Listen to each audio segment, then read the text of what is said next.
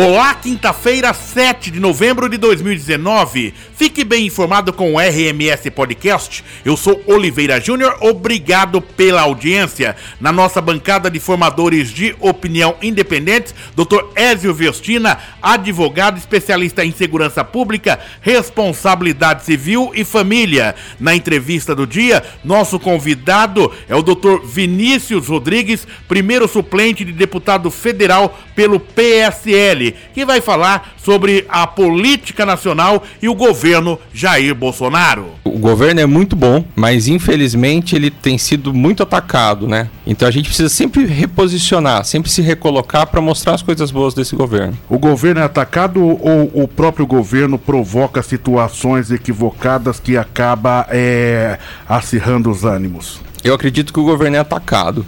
A gente vive no país hoje um momento de ruptura, né? Então, a esquerda, que estava lá no poder há décadas, saiu. A direita e o conservadorismo chegaram ao poder. Mas é óbvio que quem está saindo não vai aceitar calmamente. Além disso, desse momento do país ser uma queda da esquerda, é uma queda da velha maneira de se fazer política, que incluíam políticos de esquerda e políticos do centrão. Essas duas quedas juntas, elas vão atacar, elas vão tentar impedir. Quando um deputado, um senador, do PT fala a coisa mais absurda do mundo. Quando a Glaze vai lá para Cuba mentir que Cuba é uma democracia, tudo bem, ninguém fala nada. Agora o Bolsonaro bateu o minguinho na mesa saindo do café. Meu Deus do céu, fim do mundo. Então, o que acontece é, tá todo mundo olhando e muita gente pronta para criticar, coisa que a gente não tinha nos últimos anos. A comunicação do governo, ela não é falha? A comunicação do governo ela é diferente de tudo que a gente teve. Eu acredito assim, a SECOM em alguns momentos fica devendo alguns pontos de esclarecimento, de se posicionar antes, concordo que fique. Mas a gente tem um presidente que fala diretamente com a população, que entra toda quinta-feira às 19 horas numa live na página dele do Facebook e fala: Ó, tô aqui para conversar com o povo brasileiro. A gente tem um presidente que regularmente está se posicionando nas redes sociais. Se criticam, algumas pessoas ficam criticando os filhos, mas os filhos ajudam muito nessa questão das redes sociais e também estão com uma presença grande. Já vimos mais de uma oportunidade desse governo, aonde as pessoas falaram diretamente com o presidente da República e aquilo motivou ele a fazer alguma coisa, levar uma discussão para dentro do Poder Executivo. Então, assim, a comunicação é diferente do que ela sempre foi. Mas nunca a gente teve um presidente tão próximo da população como a gente tem agora. Doutor Vinícius, acho que você coloca na sua fala com propriedade essa ruptura, né? principalmente da questão ideológica. Sim. E eu também percebo, é lógico, esse encaminhamento.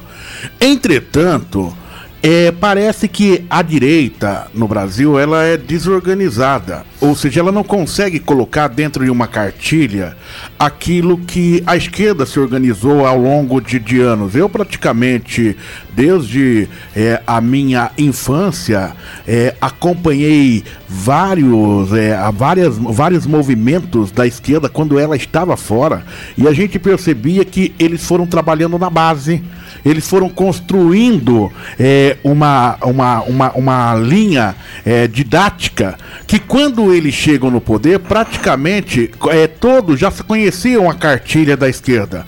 O, a, os opositores ao aborto, por exemplo, sabiam que a esquerda é defensora do aborto.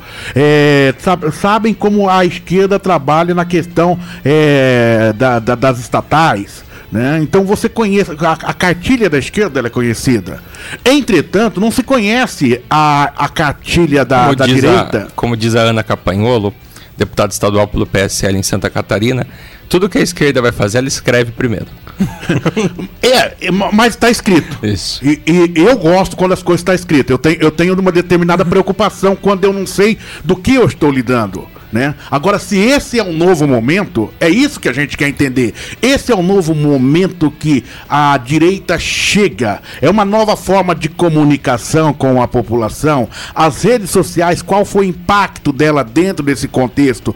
é, vai ser a, de agora em diante será assim, para que a gente possa entender como é que a população tem que entender esse governo, porque eu sou um dos poucos, e quero crer, pelo menos foi a última informação, jornalistas da região metropolitana credenciado no Palácio do Planalto é, anual e também no Congresso Nacional para coberturas, né? Sempre estou lá em Brasília acompanhando, inclusive no, no, no Palácio. E a gente vê que também há uma dificuldade nessa comunicação de entendimento da, da, da própria base do governo, porque o, o Bolsonaro, ele, você perde, o, os próprios assessores perdem o controle dele, né? O general Heleno, coitado, dá dó do general Heleno. Ele já com uma idade avançada tem, tem que tentar entender, compreender o posicionamento do Bolsonaro. Então é isso que eu acho que nesse primeiro momento, nessa nossa conversa inicial, queria poder entender um pouquinho a comunicação do governo Bolsonaro. Essa, essa questão, Oliveira, da assim, a esquerda é muito articulada, muito centralizada na decisão e a direita não é. Mas isso é do mundo.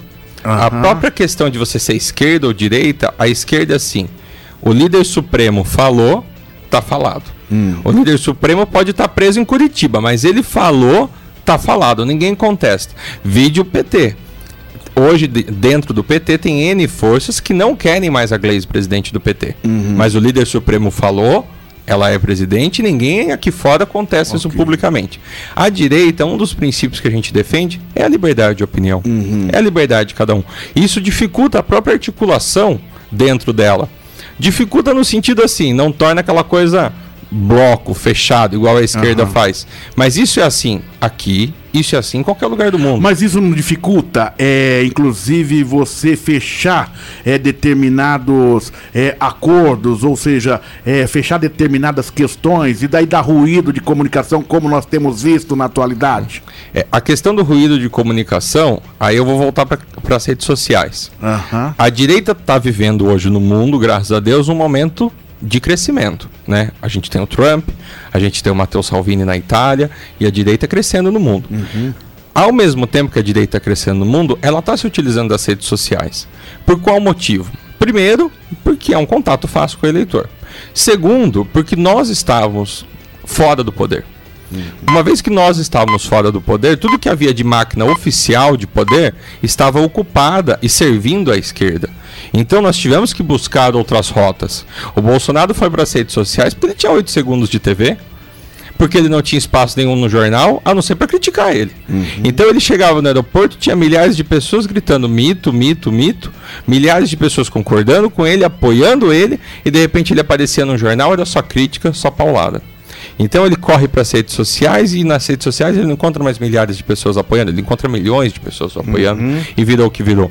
Isso acontece aqui, isso acontece com o Trump. Então é assim. Infelizmente, Oliveira, uma grande parte da mídia, e fico feliz que vocês não fazem parte dessa grande parte da mídia, ela não quer mais dar opinião pra gente. Ela não quer mais dar notícia, ela quer dar só opinião. Uma grande parte da imprensa no país, ela quer convencer o seu ouvinte, convencer o seu leitor da opinião dela. E eu sempre digo, eu não quero a opinião do jornalista, eu quero a notícia. A opinião tenho eu. Então eles ficam misturando isso, tentando nos manipular. Isso acaba gerando uma revolta. Quantas pessoas você não conhece por aí, Oliveira, que lê um jornal e só fica xingando depois do jornal? Ah, porque o jornal não dá o jeito que ele dá a notícia. Uhum. Escuta um programa, assiste um programa e fala: Ah, isso aqui não dá para assistir. Olha como a gente xinga a Globo. A gente fica globo lixo, globo lixo, globo lixo. Por quê? Porque nós, sociedade brasileira, não estamos gostando da maneira como a Globo está abordando os fatos do nosso dia a dia. Doutor Ezio Vestina, na nossa bancada de formadores de opinião independente, estamos recebendo doutor Vinícius Rodrigues, primeiro suplente de deputado federal pelo PSL. O que é? Só uma pergunta rápida aqui. Você dormiu subindo a rampa do, do Congresso Nacional e acordou em Sorocaba? Era para o Eduardo ir pra, para os Estados Unidos, não foi? E agora, como fica? É, todas as vezes que aparece uma notícia, né? Ah, você vai subir, agora vai ser o Eduardo, agora fulano vai ser prefeito, agora ciclano deve ser ministro. Eu sempre continuo minha vida normalmente. Uhum. Trabalho como médico, toco meu dia a dia, sigo minha, meu trabalho nas redes sociais defendendo o governo normalmente, porque eu digo assim, eu apoio o Bolsonaro para mudar o país, não para ser deputado. Sim. Se eu for deputado, óbvio que eu quero ser deputado, eu fui candidato, mas assim, Isso é uma consequência, mais uma parte, mas não, não é o motivo principal.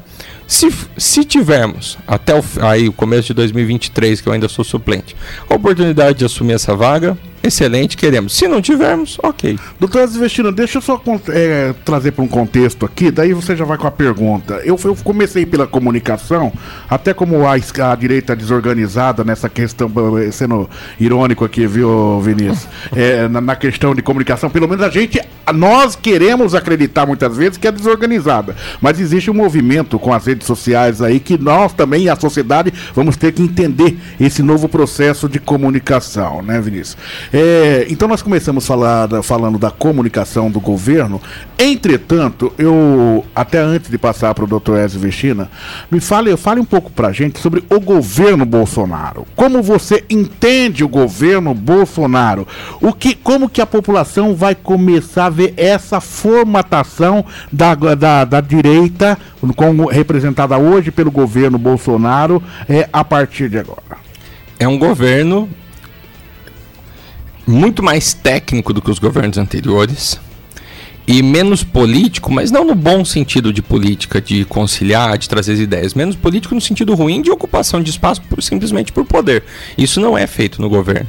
Então, assim, nós temos um ministério técnico, totalmente técnico, um ministério que se envolve com os problemas do país, e nós temos um governo que consegue representar o povo brasileiro. A imensa maioria do povo brasileiro é um povo conservador. Quando nós tivemos lá em 2013, aquele momento do, dos 20 centavos, aí todo mundo pra rua e tudo mais, a sociedade falou assim: olha, governantes, vocês não nos representam. Por quê?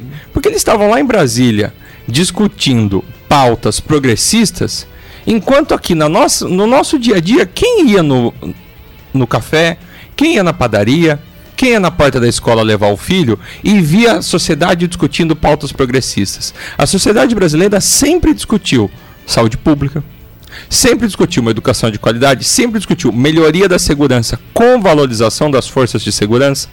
Enquanto nós tínhamos uma classe política que não estava discutindo isso, que estava discutindo outra coisa. Uhum. Por isso que nós vivemos de 2013 até 2018 toda essa ebulição, que teve o movimento de ir para a rua, que teve o impeachment da presidente Dilma Rousseff, que teve a eleição do presidente Bolsonaro. Neste momento, o governo se vira para a sociedade brasileira e fala assim: o que você pensa como problema é o meu problema. Isso é o principal fato do governo Bolsonaro. Na minha opinião, é o melhor governo que já teve na história da República Brasileira. Como você consegue fazer essa avaliação com, se nós não concluímos ainda o primeiro ano de governo? Nós não concluímos ainda o primeiro ano, mas o risco Brasil está em queda. A taxa básica de juros entrou numa tendência de queda que, como diz o Paulo Guedes, é hora de quem tem dinheiro investir e gerar emprego e não deixar o dinheiro no banco rendendo, ganhando sem fazer nada. A gente tem neste momento, neste momento, uma redução da criminalidade na ordem de 20 a 25% no país, sem nem conseguir implantar medidas mais concretas, porque as medidas ainda estão muitas em construção. Agora, por que o crime cai 20 a 25% no país antes mesmo do governo conseguir implantar medidas concretas? Porque a sensação nacional é, como diz um, um colega meu de São Bernardo, a sensação nacional é que a farra acabou. O que, que é a farra? A farra dos bandidos. A farra dos bandidos acabou. É tempo do cidadão brasileiro retomar o seu espaço, retomar a sua defesa.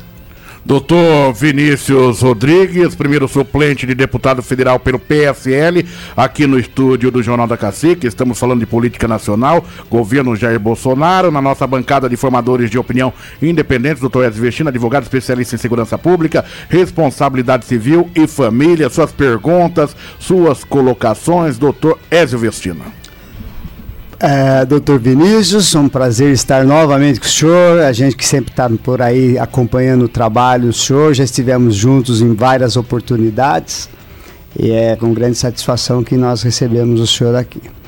O senhor falou um negócio aí que me chamou a atenção e provocado até por perguntas do Oliveira, acredite, o Oliveira é um dos melhores é um provocadores grande, que um eu conheço. Ele, ele vai buscar mesmo, é, ele quer isso, ele quer ver se a pessoa tem convicção daquilo que está falando. É, e eu observo, eu observo que dentre as perguntas dele, fala: olha, a, a, a, a esquerda é organizada, ela trabalhou na base, e a direita a gente não percebe essa mesma organização. Eu, eu tenho a minha impressão. É, eu tenho a minha impressão. A questão da direita, da, do conservadorismo, vamos até colocar assim, é a própria percepção social. Ela não precisa sentar numa mesa e ficar recebendo uma cartilha para ela ter uma percepção entre o que é certo e errado, o que é bom ou ruim, o que está sendo feito de correto ou incorreto. Eu acho que é uma percepção social. O bolsonarismo, o Bolsonaro, a eleição do Bolsonaro, é, apesar de todos os fatores políticos contrários que a gente viu carregar-se sobre ele, inclusive uma facada no meio da campanha, a gente vê que é o resultado da percepção da sociedade. A sociedade formou uma percepção, viu? Tudo que está aí está errado. Essa gente quer vender um produto para nós estragado. A segurança pública está uma droga, a educação está uma droga, a família se desagringolou, o emprego não existe mais, corrupção de tudo quanto é lado, e essa gente vem falar para mim que eles são legais. Vou, deixa eu errar. Vou votar no Bolsonaro. Deixa eu errar. Mas deixa eu errar em alguém que pode ser que acerte. Não votar nos mesmos que eu sei que já erraram. Então, essa, essa, será que essa, essa situação da organização do conservadorismo, essa organização da direita, não é a própria percepção social que nasceu da, da, da visualização do que socialmente nos pareceu errado? Sim, é. A direita ela não segue a cartilha única, porque não há uma cartilha única para a direita. Nós defendemos a vida, nós defendemos a família, nós defendemos a liberdade individual, nós defendemos a sociedade ocidental como um todo. Mas a gente não consegue fechar e falar assim, não, ser direita é só isso. Aqui tá, tá o sinalzinho. O próprio Olavo de Carvalho ele diz, né, que ficar brigando entre nós para falar quem é mais de direita é pura perda de tempo. Nós temos que entender que no Brasil não há uma direita organizada, e por isso mesmo é muito importante sempre quem se entende como direita estar apoiando o presidente Bolsonaro, porque ele é a nossa única chance, num mar de progressismo, de termos uma direita organizada no Brasil, de consolidarmos um poder político de direita nesse país, depois de décadas de poder político de esquerda. Então, é muito importante quem se entende de direita estar apoiando. E segundo ponto, que é muito importante a gente brigarmos entre nós para construir essa identidade. Mas não adianta ficar brigando, olha, eu sou mais direito que você porque eu penso assim. Você... Não, isso é pura perda de tempo. O que importa é, você está do meu lado da trincheira contra a esquerda? Senso comum. Exatamente. Essa questão que o, que o senhor coloca de olha, a sociedade põe como o conservadorismo. Tem muitas pessoas que falam, né? Conservadorismo não é ideologia. Conservadorismo é uma base moral do indivíduo, é uma base moral da nossa sociedade. Então, o que é ser conservador? Quais são as ideias conservadoras? Você vai entrar em várias vertentes. Uhum. É sempre gosto também de citar o Partido Conservador Britânico. Dentro dele tem várias vertentes conservadoras. Agora nós não é, é essa, é, essa esses conflitos, vou usar essa expressão, que se observa na atualidade com a chegada de um governo de direita é, no comando do país, ele não se dá por uma questão estrutural. E eu vou voltar a 1988 quando da promulgação da Constituição. Nós tivemos uma Constituição é, considerada chamada, denominada Constituição Cidadã. Entretanto, ela é uma Constituição que os especialistas mostram que ela, ela vem dentro de, um, de uma linhagem socialista. Ela, ela foi, ela, ela tem as suas bases, estão dentro de diretrizes, principalmente ali, que vão mais para uma ideologia de esquerda, não contemplando na totalidade a direita, até porque aquele momento era um momento de ruptura, com o fim do regime militar e com a chegada do, do da, da, da, esquerda ao poder. Ou seja, então ela foi é, dentro desse, desse cenário. Pergunto, e hoje, quando você vê o governo Bolsonaro, parece que há conflitos até com a própria Constituição. Ou seja, adaptações estão sendo, é, estão sendo é, necessárias é, se, se realizar em função desses conflitos. essa chegada da esquerda ela poderá provocar é, no médio ou longo prazo aí uma a necessidade de mudanças, inclusive nessas questões estruturais hoje existentes, a partir inclusive da nossa própria Constituição de 88? Com certeza. É assim, o presidente já passou, né, a emenda da Constituição da reforma da Previdência. É uma emenda da Constituição. Essa semana, a equipe econômica, junto com o presidente, entregaram ao Congresso três propostas de emenda à Constituição de reforma administrativa do modelo de Estado brasileiro. Nós temos como república, né, que desde que se isso aqui virou uma república, o péssimo hábito de ficarmos fazendo novas constituições. Fizemos uma atrás da outra. Então muda-se o regime, muda-se o governo, muda-se a tendência do que a sociedade está pensando. 10, 15 anos depois é uma constituição nova. Isso está acontecendo há mais de um século. Uhum. Isso precisa parar. Só que para isso parar, a gente precisa enxugar a Constituição e conseguir deixar ela. Sempre devemos proteger, porque uma mudança constitucional é muito perigosa. Fala assim, ó, agora a gente vai fazer uma constituição nova. Você sabe o que vai vir? A gente tem medo, a gente precisa ter essa preocupação. Mas que a Constituição atual, ela é uma Constituição de viés mais à esquerda, e principalmente uma, uma Constituição de viés grande, ela te dá direito, direito, direito, direito, direito. E qual é o seu dever? O governo Bolsonaro está comprometido com a democracia? Ele é um governo democrático? Totalmente. RMS Podcast. Na entrevista do dia, recebemos o Dr. Vinícius Rodrigues, primeiro suplente de deputado federal pelo PSL, que falou sobre política nacional e o governo Jair Bolsonaro. RMS Podcast. Acompanhe também pelas plataformas digitais Black Spotify ou Google Podcast. Aguarde RMS Podcast, o seu portal de notícias, uma forma diferente de você ficar bem informado.